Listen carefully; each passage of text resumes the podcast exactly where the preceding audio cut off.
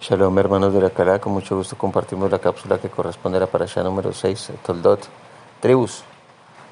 Y bueno, ante tantas cosas que podemos decir de esta parasha, quisiera resaltar la siguiente. Si en algunas parashot o durante el transcurso de las enseñanzas de la Torah queremos vislumbrar el método eh, de recirculación de enseñanza de las escrituras, o cíclico, como bien podría también conocerse, es en estas parashot. La vida de Abraham, de Isaac de Jacob es que pareciera que fueran calcadas.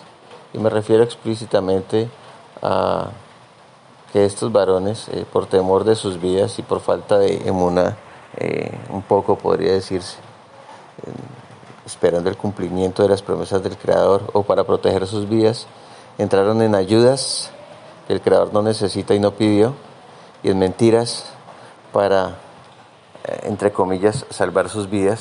Y esto generó una serie de situaciones que se repetían en la vida de cada uno de nuestros patriarcas, como que fueron encontrados en su mentira, fueron puestos a, la luz eh, sus mentiras, se enriquecieron en las tierras donde habitaron, fueron echados de las tierras donde habitaron, y finalmente los reyes de estos territorios los buscaron para hacer las paces con ellos por temor del crecimiento eh, exponencial que habían tenido gracias a la bondad de nuestro Padre Creador y a la fidelidad en sus promesas.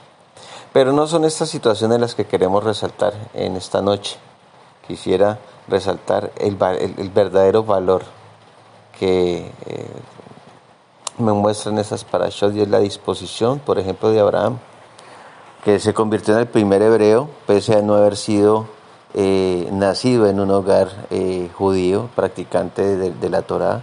Ya sabemos todos que su padre Tare era un hombre que era politeísta, dado que en Aram eh, pues, se practicaban otro tipo de, de doctrinas.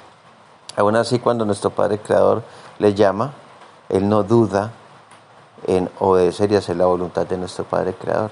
Además que cumplió con Devarim 6 del 4 al, 9, que aún no estaba escrito, pero seguramente por tradición eh, Abraham hizo que su hijo fuera edificado en Torah. Y esta Torah pasó también a su nieto Jacob, hijo de Isaac.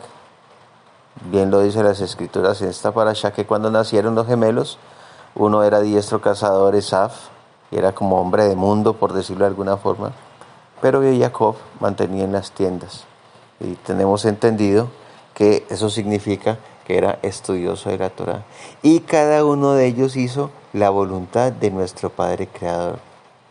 Por eso, nuestro Padre permitió que, aunque entraron en mentiras, y ya sabemos quién es el Padre de la mentira, no se les quitó siempre los respaldó o estuvo ahí con ellos. Aunque por sus mentiras y por sus ayudas no pedidas, pagaron de una u otra forma en su vida, con tribulación en su vida, de todos modos nuestro Padre Creador no se les quitó y cumplió fielmente la promesa que le hizo a Abraham, la, eh, mm, la confirmó con Isaac y finalmente la, la hizo efectiva con Jacob y las doce tribus. Por eso esta allá se llama Toldot, porque de esos lomos salen las doce tribus del pueblo de Israel. Entonces, hermanos, nuestro Padre Creador, bueno en, su benevolencia, eh, nos permite ciertas cosas que nos las hará pagar a su manera y en su justicia porque Él es el único dueño de esos dos conceptos celestiales.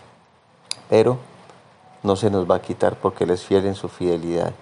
Entonces la ecuación cada vez se empieza a mostrar de una manera más clara.